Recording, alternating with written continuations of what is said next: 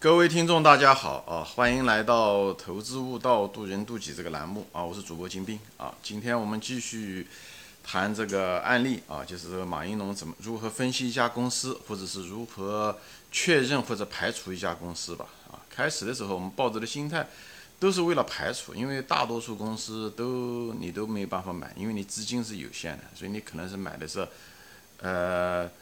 那么几家公司，所以大多数的人一年或者是十年下来，可能会接触很多公司，对，最后的时候大浪淘沙，你会选择你想要的公司啊。所以呢，在这过程中的时候呢，那这些活都得做。所以这些前面就谈到了啊，这家马应龙公司，我第一眼看到，对不对？需求很很大，对不对？基数很大，嗯，以后生活习惯、饮食习惯，哎，这个造成了这方面的痔疮的人越来越多啊，就是至少这个。发病率这么大，中国人口这么多，那需求在那个地方啊。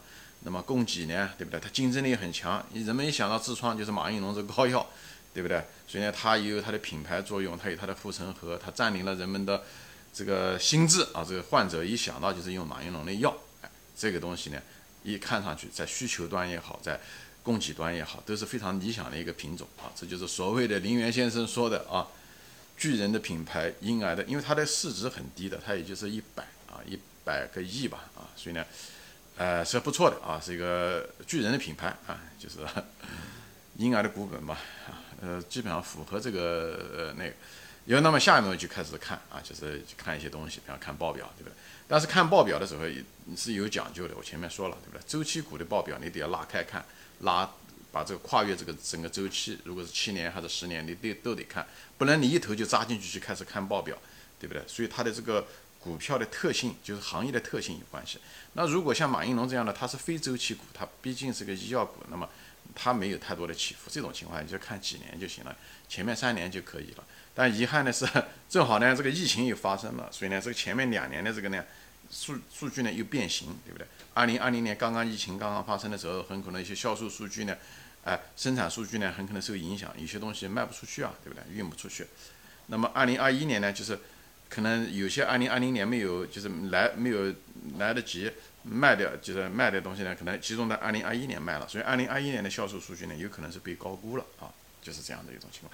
所以这种情况下的时候，我选呢就是二零一九年的啊，就是看这个东西来看，呃，这个营收的情况怎么样。所以我就是给大家举这样的例子，因为看营收就是无非就是看增长怎么样，对不对？还有个看。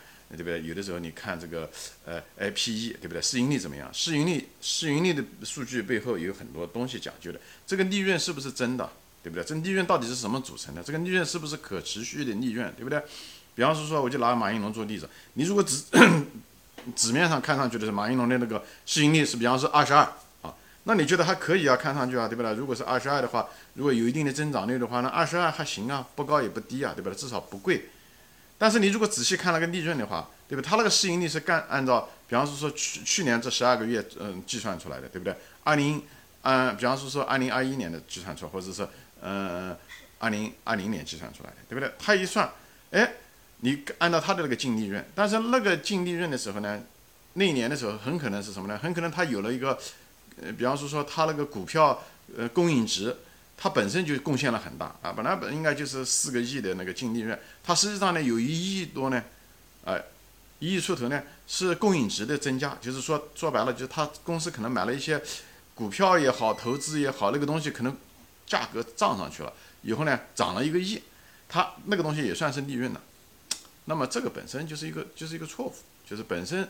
这个东西至少是不可持续的，不是错误，不可持续。你不能保证你这公司的这个利润每年都可以按做按照一个亿一个亿，所以这个这个一个亿的供应值的增加，这东西要去除掉的啊。这种这供应值的增加是得要把它去除掉。虽然在会计意义上是属于利润，但是从经营的角度来讲，它毕竟不是一个经营利润，这个东西要把它剔除掉。所以呢，啊，但是计算 P/E 的时候呢，却把它包括在这里面，所以你也得把它去掉。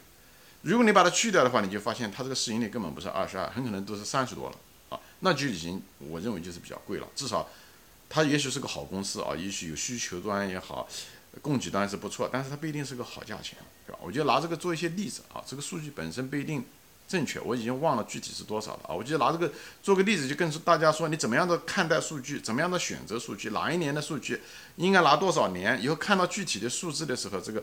这个 P/E 市盈率的时候，你要知道它怎么计算出来的。你要他知道我要知不仅仅要知其然，还有知知其所以然。你不仅仅要知道市盈率的意义，市盈率的意思是多少年能收回投资，最主要的是这个利润是不是有代表性，对不对？那这也很重要，对吧？如果是，呃，这些很多东西啊，本身这个，所以这些东西都得把它计算进去。那么看了这些东西以后，那么我们在估值中，我们知道你要看这家公司这个市盈率怎么样。跟另外一个东西要有相关的，就是它的增长率，对不对？如果是一个市盈一个公司，如果利润增长不是很强的时候，那么市盈率呢，那么很可能就是，哎，就你要相对来讲比较保守，对不对？也就是你要求它的估值就是市盈率要低一点，你才能接受。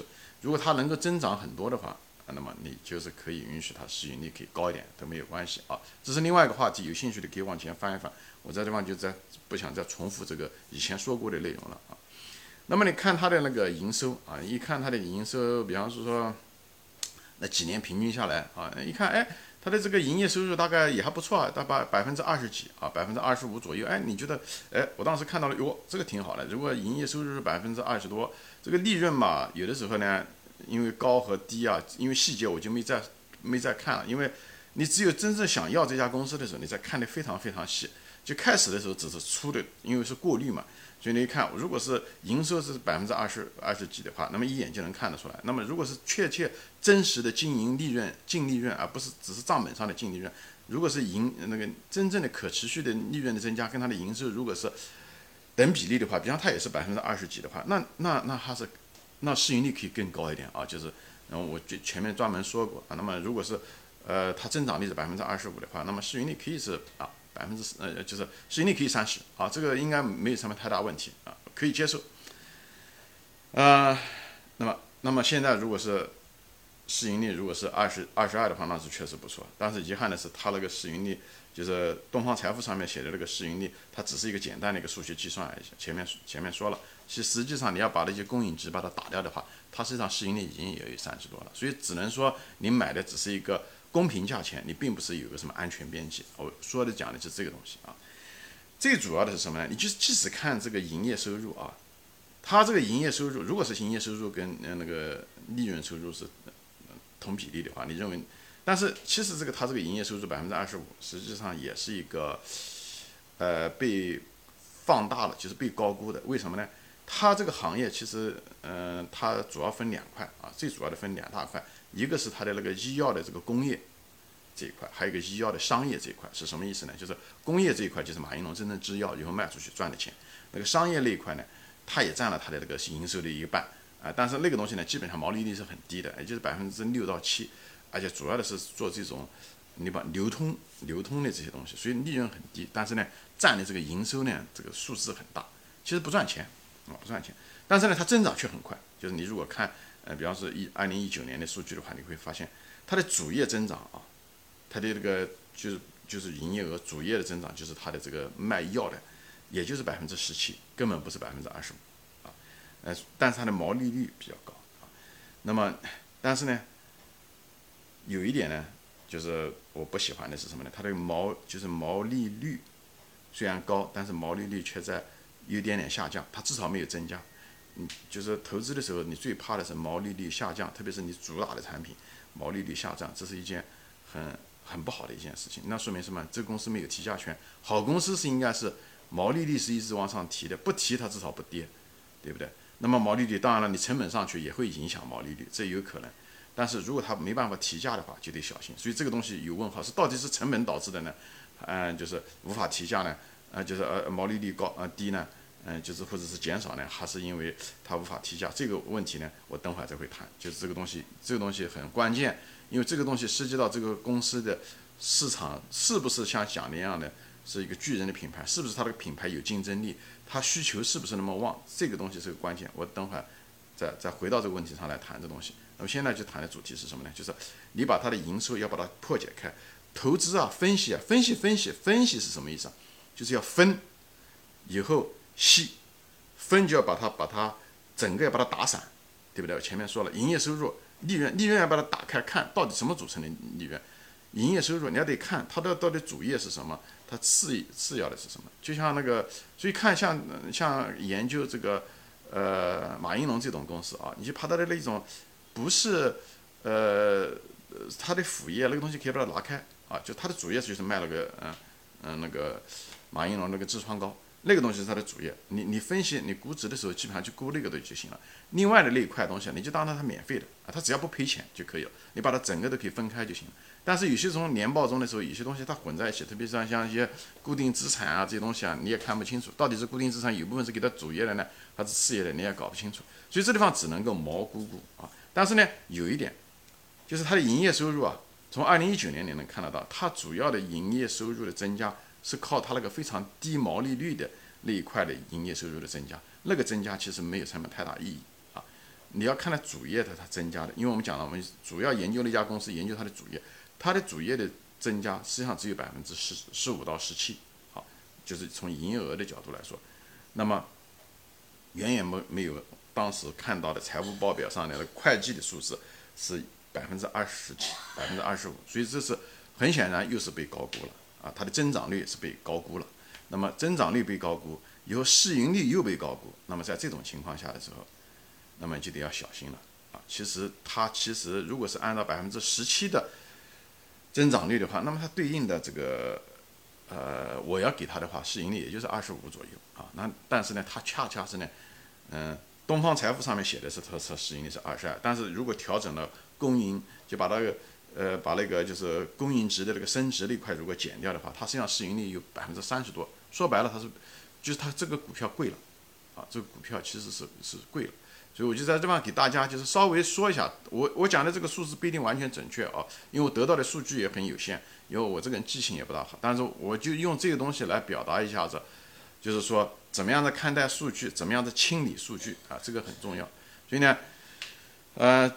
总的来说吧，它就不便宜了啊！就是纸面上的市盈率其实是被，呃，是被高估了啊。这造讲市盈率实际上是百分之呃三十多，以后市盈率呢实际上也是被呃就是增长率也是高估了。因为你买公司嘛，就是无非就是一个增长率，一个是估值，对不对？以后是不是还可持续？那么可持续，我后面再会展开再谈这个东西。那么主要的是谈的这这些东西，所以这些。我我为什么拿这些枯燥的数据来说呢？就是说你应该怎么样看，你怎么样去选择数据，以后怎么样的认清数据，人们怎么样的确认数据这些东西。所以这个东西都是一些理工男、理科，就是投资是一个科学和艺术的在一起的一个东西。那么在这时候，我们需要科学的态度，需要一个严谨的态度的时候，还是需要这东西。所以对数据不能够只是呃大而化之的看到数字开始计算，投资不是一个数学。啊，投资要看数字背后的来源是什么啊？它是不是有杂音？要把它清理掉。有一些东西该清理的东西要清理掉。我举例子吧，啊，这样更好一点。比方说说增长率，对不对？它增长率，比方它营业额啊，比方说二零一九年的营业额还是哪一年的我忘了啊。比方说它那个营业额，他说它它的主业营业额增加了啊百分之十七啊，那么。那么营业额增加了百分之十七，你也得想，这营业额这十七到底是多少？是它增加的销售量增加了呢？就卖了药的数目增加了呢？还是它靠提价来增加的？这个东西呢，你也可以通过这时候的时候，你报表是看不到的，报表只是一些数字，对不对？它就是告诉你啊，总体的一个数字是多少，对不对？它连那个商业嗯多少和工业里面多少它都没有说，对不对？有的地方有，所以这时候就得看年报，你就得把年报打开看啊，就是。嗯，半年报也好，年报也好，你把它打开看，这里面有一些细分的东西，这就得看。只有你看的时候，你才发现哦，他这个，呃，他卖这些产品的时候啊，他大概嗯，营业额的增加，比方说他跟二零一八年跟二零一七年比，可能增加了百分之十七。那么增加这百分之十，你就要知道是销售量增加了呢，多贡献了多少呢？还是提价贡献了多少？这也可以算出来。所以你你看它那个销售量的时候，你能发现，哦，它平均下来，它因为它产品好几个，那么四五种产品，你一看，哦，它销售量大概是增加了，跟那年比增加了百分之十五。那么它总体的这个金额呢是增加了百分之十七，哦，你就知道，哦，那大概提价的部分呢可能贡献了百分之二。那你知道，哦，提价，那这百分之二重要不重要呢？那么你就得想哦，这百分之二，呃，当然了，每个嗯公司它可能提价的时间不一样，有的公司比方两年提一次啊，三年提一次啊，或者每个季度提一次啊，这一点我不了解啊，因为这个东西我就没有细的看了。但你可以通过它提价的幅度呢，能够知道它有没有定价权，就是或者是说这么说吧，它需求旺不旺？它需求旺，如果它只能够每年只能生产那么多，就像茅台酒一样的，那只有提价，对不对？那当然提价的时候，国家可能有规定，或者是。呃，他在渠道中的时候，他可能不一定说每个季度都提，那么有的时候两年也三年也是一年，这一点我不清楚，我也没再细看了啊。这些东西作为一个投资者，你如果买股票的话，这些东西这些问号都得要去做这件事情的啊。当然了，你也可以到你可以到终端去，比方说你到一些药店里面卖马应龙的药料，或者是到医院里面去，他如果是集采的话，你要问他这个价钱有没有。增加它每年提高，那你你可以通过零售价的提高，你可以大概能够猜出来它有没有在批发价，就是工厂的，就是呃出厂价，才卖给这个零售商的时候，或者是有没有相应的，往往他们比例都是相匹配的。所以这时候的时候，你可以通过交叉印证，一个就是你通过财务报表年报，通过营业额的增加，以后通过那销售额的增加。销售量的增加，一个量就是是以数字为代表，额是按照金额来推算出价的变化，就提价的变化。以后呢，你这时候呢，你还可以到市场上去调查。哎，问，嗯，比方说你有亲戚啊开药店的，或者你就在买药店的时候，你就随便问，说，哎，这个药去年的是多少价钱啊，或者什么？哎，你如果他聊的时候跟你讲，哦，去年啊，今年是，比方说是是是五十块钱，那去年的时候可能只有四十七块钱，那么你大概也能够知道，哦，它可能在终端它就涨了百分之五到六，那你的批发价可能涨了百分之三。到四有可能啊，就是你大概这样的话，你就会互相交叉的，就是知道它是不是提价。这个东西就是让你通过两个来源来知道。当然有些东西呢，你甚至可以通过呃，比方说买那些券商的研究报告啊，因为这些信息呢，很多那些呃，比方说他们有些基金啊，哎，他采访这些公司啊，跟管理层嗯谈话。可能直接就得到了这些销售数据和提价的数据，可能就就可以得到。呃，这些人都会写出一些研报出来，你就看他这些数据就行了。所以你看这些基金的那个研报研究报告的时候，你不要看他结论啊，你该买还是不该买或怎么样，你就看他的那些数据。所以他们那些数据还是有用的啊。他们那个结论真是，我是认为我专门有一集说过啊，结论尽量不要看，只看他数据。呃，研究报告就好就好在这一点，好吧？那么。呃，大概就是呃这样子的一种形式。那么你你你把这些这时候的时候，为什么要看这些有没有提价？讲前面讲的，就来印证你前面的，你当初的时候第一层的时候吸引你的说，它是不是一个有竞争力的一个品牌？那在这个地方呢，就会看出一些倪端出来。那当然了，也会看到一些别的东西，比方是说，呃。你可以看它的那个，像特别是医药，对不对？医药中的时候有一块其实很大的一个费用，就是销售费用，就做广告的费用，推推销品牌的费用。往往一个品牌很好的啊，就特别是消费品，它的销售费用是很低的，因为它如果在大家心目中已经占领了别人的心智，它不，它不需要花那么多钱去推销它的品牌，就像茅台一样的，茅台或者是呃它的那个销售的那个呃销售费用在那个营业收入的比例就是比较小。越品牌越烂，他越需要花钱来，或者维持人家的品牌，或者是想占领别人的心智，所以花的钱越多啊。当然了，每一年它的季节不一样，有的时候它就是要多增加了一点预算，这个也是正常。那么马应龙的呢，它大概是呃那个销售的那个费用比大概是百分之二十一，就占它销售额的那个百分之二十一，那还可以。大多数那个行业中的时候，大概是在百分之二十五到三十之间。所以呢，马应龙说明它的。它是有品牌作用的，所以它不需要花那么多钱去打广告，啊，这个东西也是鉴别有有没有品牌的作用的一种方法。